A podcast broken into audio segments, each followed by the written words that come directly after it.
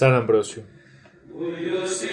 Hermanos, el santo obispo Ambrosio, de quien os hablaré hoy, falleció en Milán en la noche entre el 3 y el 4 de abril del año 397.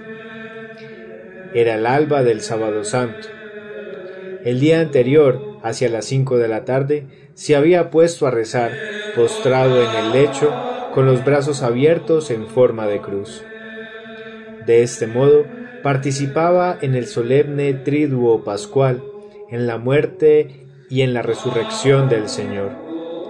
Nosotros veíamos que se movían sus labios, atestigua Paulino, el diácono fiel, que por invitación de Agustín escribió su vida, pero no escuchábamos su voz. De repente parecía que la situación llegaba a su fin. Honorato, obispo de Vercelli, que estaba ayudando a Ambrosio y que dormía en el piso superior, se despertó al escuchar una voz que le repetía Levántate pronto, Ambrosio está a punto de morir. Honorato bajó inmediatamente, sigue contando Paulino, y le ofreció el santo cuerpo del Señor. Nada más tomarlo, Ambrosio entregó el Espíritu, llevándose consigo el viático. De este modo, su alma alimentada por la virtud de esa comida, goza ahora de la compañía de los ángeles.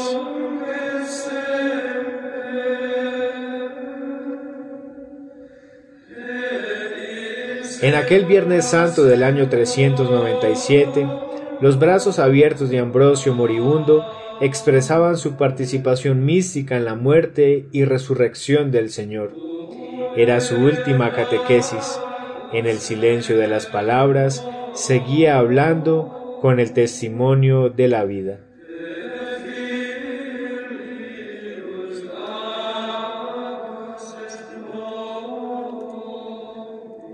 Ambrosio no era anciano cuando falleció. No tenía ni siquiera 60 años, pues nació en torno al año 340 en Treveris, donde su padre era prefecto de las Galias. La familia era cristiana. Cuando falleció su padre, su madre le llevó a Roma, siendo todavía un muchacho, y le preparó para la carrera civil dándole una sólida educación retórica y jurídica. Hacia el año 370 le propusieron gobernar las provincias de Emilia y Liguria, con sede en Milán. Precisamente allí hervía la lucha entre ortodoxos y arrianos, sobre todo después de la muerte del obispo arriano Ausencio.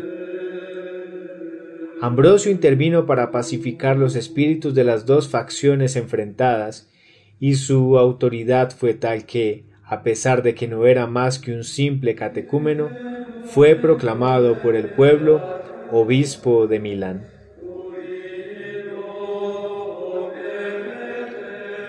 Hasta ese momento, Ambrosio era el más alto magistrado del imperio en Italia del Norte. Sumamente preparado culturalmente, pero desprovisto del conocimiento de las escrituras. El nuevo obispo se puso a estudiarlas con fervor. Aprendió a conocer y a comentar la Biblia a través de las obras de Orígenes, el indiscutible maestro de la escuela de Alejandría. De este modo, Ambrosio llevó al ambiente latino la meditación de las escrituras, comenzada por Orígenes, comenzando en Occidente la práctica de la lección divina.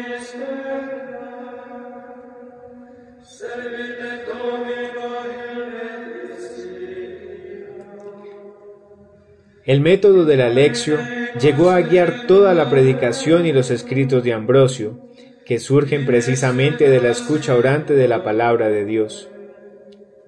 Un célebre inicio de una catequesis ambrosiana muestra egregiamente la manera en que el santo obispo aplicaba el Antiguo Testamento a la vida cristiana. Cuando hemos leído las historias de los patriarcas y las máximas de los proverbios, hemos afrontado cada día la moral. Dice el obispo de Milán a sus catecúmenos y a los neófitos, para que, formados por ellos, os acostumbréis a entrar en la vida de los padres y a seguir el camino de la obediencia a los preceptos divinos.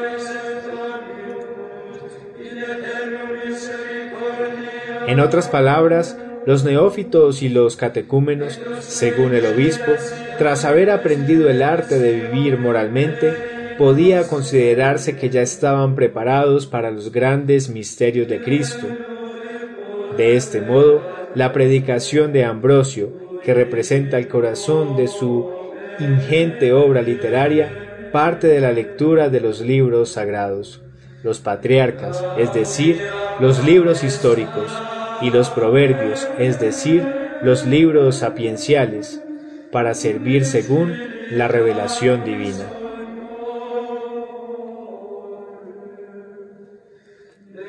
Es evidente que el testimonio personal del predicador y la ejemplaridad de la comunidad cristiana condiciona la eficacia de la predicación. Desde este punto de vista es significativo un pasaje de las confesiones de San Agustín. Había venido a Milán como profesor de retórica, era escéptico, no cristiano. Estaba buscando, pero no era capaz de encontrar realmente la verdad cristiana. Al joven retórico africano, escéptico y desesperado, no le movieron a convertirse definitivamente las bellas homilías de Ambrosio, a pesar de que las apreciaba mucho.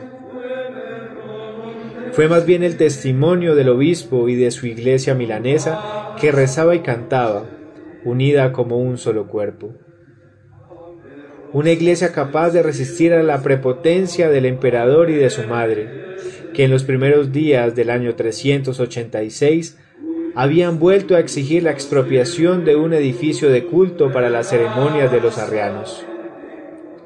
En el edificio que tenía que ser expropiado, cuenta Agustín, el pueblo devoto velaba, dispuesto a morir con su propio obispo. Este testimonio de las confesiones es precioso pues muestra que algo se estaba moviendo en la intimidad de Agustín, que sigue diciendo, y nosotros también, a pesar de que todavía éramos tibios, participábamos de la excitación de todo el pueblo.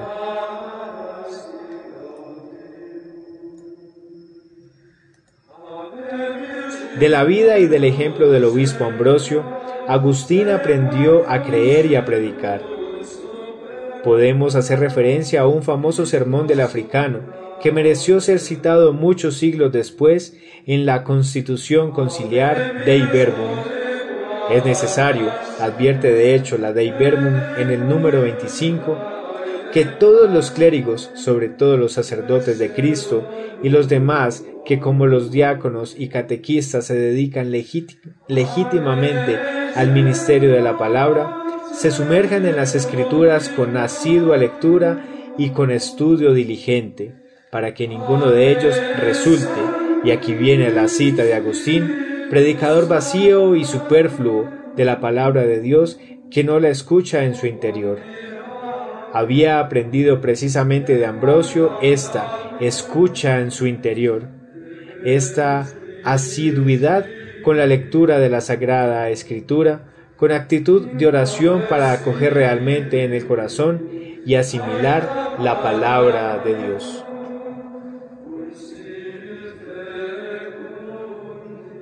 Queridos hermanos, quisiera presentaros una especie de ícono patrístico que, interpretado a la luz de lo que hemos dicho, representa eficazmente el corazón de la doctrina de Ambrosio.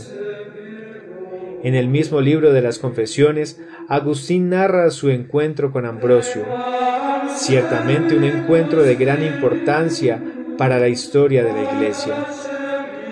Escribe textualmente que, cuando visitaba al obispo de Milán, siempre le veía rodeado de un montón de personas llenos de problemas, por quienes se desvivía para atender sus necesidades. Siempre había una larga fila que estaba esperando hablar con Ambrosio para encontrar en él consuelo y esperanza. Cuando Ambrosio no estaba con ellos, con la gente, y eso sucedía en brevísimos espacios de tiempo, o estaba alimentando el cuerpo con la comida necesaria, o el espíritu con las lecturas. Aquí, Agustín canta sus maravillas, porque Ambrosio leía las escrituras con la boca cerrada, solo con los ojos. De hecho, en los primeros siglos cristianos la lectura solo se concebía para ser proclamada y leer en voz alta facilitaba la comprensión a quien leía. El hecho de que Ambrosio pudiera pasar las páginas solo con los ojos era para el admirado Agustín una capacidad singular de lectura y de familiaridad con las escrituras. Pues bien, en esta lectura, en la que el corazón se empeña por alcanzar la comprensión de la palabra de Dios, este es el icono del que estamos hablando, se puede entrever el método de la catequesis de Ambrosio. La misma escritura, íntimamente asimilada, sugiere los contenidos que hay que anunciar para llevar a la conversión de los corazones.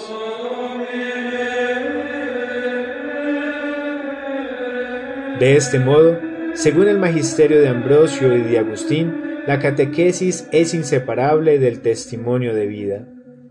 Puede servir también para el catequista lo que escribí en la introducción al cristianismo sobre los teólogos. Quien educa en la fe no puede correr el riesgo de presentarse como una especie de clown que recita un papel por oficio. Más bien, utilizando una imagen de Orígenes, escritor particularmente apreciado por Ambrosio, tiene que ser como, como el discípulo amado, que apoyó la cabeza en el corazón del Maestro y allí aprendió la manera de pensar, de hablar, de actuar.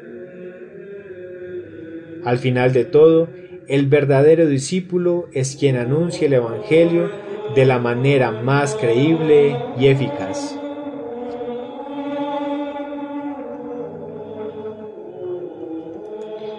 Al igual que el apóstol Juan, el obispo Ambrosio, que nunca se cansaba de repetir, Omnia Christus est nobis, Cristo es todo para nosotros, sigue siendo un auténtico testigo del Señor. Con sus mismas palabras, llenas de amor por Jesús, concluimos así nuestra catequesis. Omnia Christus est nobis. Si quieres curar una herida, él es el médico. Si estás ardiendo de fiebre, Él es la fuente. Si estás oprimido por la iniquidad, Él es la justicia. Si tienes necesidad de ayuda, Él es la fuerza. Si tienes miedo de la muerte, Él es la vida. Si deseas el cielo, Él es el camino. Si estás en las tinieblas, Él es la luz. Gustad y ved qué bueno es el Señor. Bienaventurado el hombre que espera en Él. Nosotros también esperamos en Cristo. De este modo seremos bienaventurados y viviremos en la paz.